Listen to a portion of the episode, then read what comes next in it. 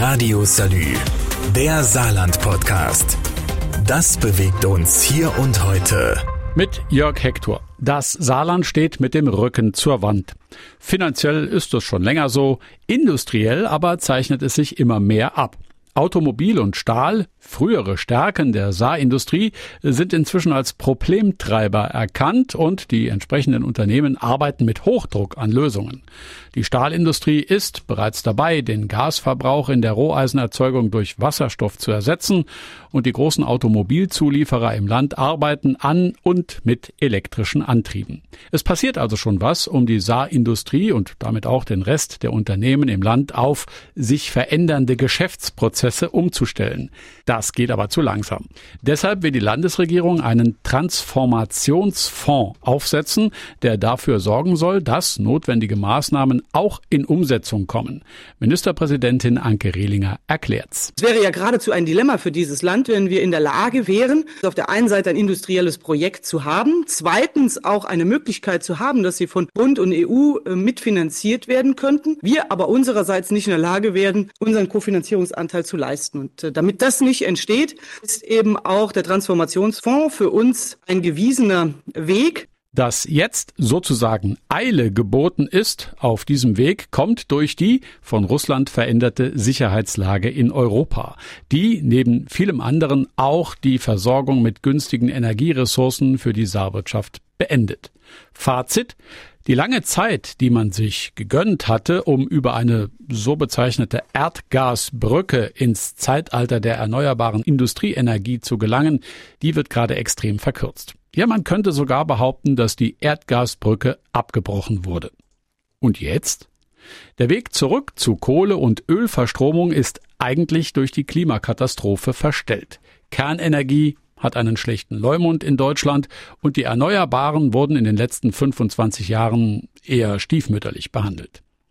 Der Transformation, die aus Gründen der weltweiten Wettbewerbsfähigkeit für das Saarland so wichtig ist, geht der Saft aus. Ein Zustand, den das Land sich nicht leisten kann. Deshalb soll ein dicker Batzen Geld helfen, den Industrieunternehmen, aber auch den mittelständischen Betrieben und natürlich auch den noch neu zu gründenden Firmen die Möglichkeit geben, auf entsprechende Voraussetzungen zurückzugreifen, damit sie sich transformieren können und so Arbeit und natürlich auch Geld für die Zukunft des Landes zu erwirtschaften. Wie viel Geld das Land dafür zur Verfügung stellen will, woher die ganze Kohle kommt und wann und wie sie wieder zurückgezahlt wird, ist Thema im nächsten Teil des Saarland-Podcast gleich nach dieser kurzen Pause. Radio Salü, der Saarland-Podcast. Das bewegt uns hier und heute. Täglich neu. Das Saarland braucht Geld, um seine Industrie an die gegebenen Wirtschaftsprozesse anzupassen. Dass Automobil- und Stahlproduzenten nicht mehr so weitermachen können wie bislang, ist in vielen Führungsetagen inzwischen durchgedrungen und der Wille zur Veränderung ist deutlich spürbar. Was diese Transformation für die Arbeitnehmer bedeutet allerdings auch. Deshalb war das Thema Transformation für die Saarregierung ursprünglich ein Thema mit Beschäftigungsschwerpunkt. Seit dem 24. Februar, dem Überfall der Putin-Armee auf die Ukraine, ist aus dem Beschäftigungsschwerpunkt ein Industrie- und Beschäftigungsschwerpunkt geworden. Exorbitante Energiekosten zwingen Industrie, Handwerk, Handel und Gewerbe ihre Transformationsbemühungen beim Umstieg von fossiler zu erneuerbarer Energie massiv zu beschleunigen. Damit die von der Express-Transformation überraschten Unternehmen Schritt halten können, müssen sie eigenes Geld in die Hand nehmen und investieren. Veränderte Prozesse in den Betrieben brauchen aber auch eine veränderte Infrastruktur.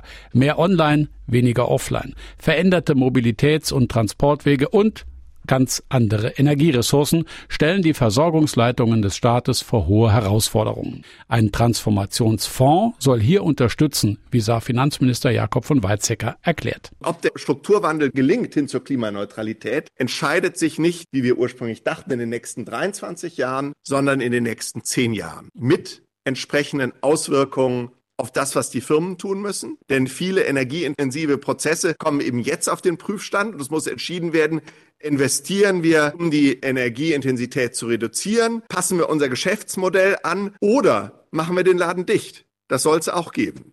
Das heißt also, diese Entscheidungen prasseln jetzt mit Macht auf uns ein, prassen auf die Unternehmer ein, ähm, auf die Arbeitnehmerinnen und Unternehmer und auch auf das Land. Und das Land muss den Unternehmen helfen, diesen Transformationsprozess hinzubekommen und muss helfen, dass wir neue Formen der Wertschöpfung ins Land holen können. Und dafür ist der Transformationsfonds da. Drei Milliarden Euro aus der Landeskasse sollen neue Ideen für andere Wertschöpfungsketten unterstützen. Ziel ist, innerhalb von zehn Jahren die Saarwirtschaft so weit zu transformieren, dass ihre Produkte weiterhin international wettbewerbsfähig sind und eine gute Beschäftigung der Saarländer sichergestellt ist. Die so geschaffene Wertschöpfungskette soll den drei Milliarden Kredit dann innerhalb von 40 Jahren wieder tilgen. Radio Salü, der Saarland-Podcast. Jeden Tag neu, auch auf salü.de und überall, wo es Podcasts gibt.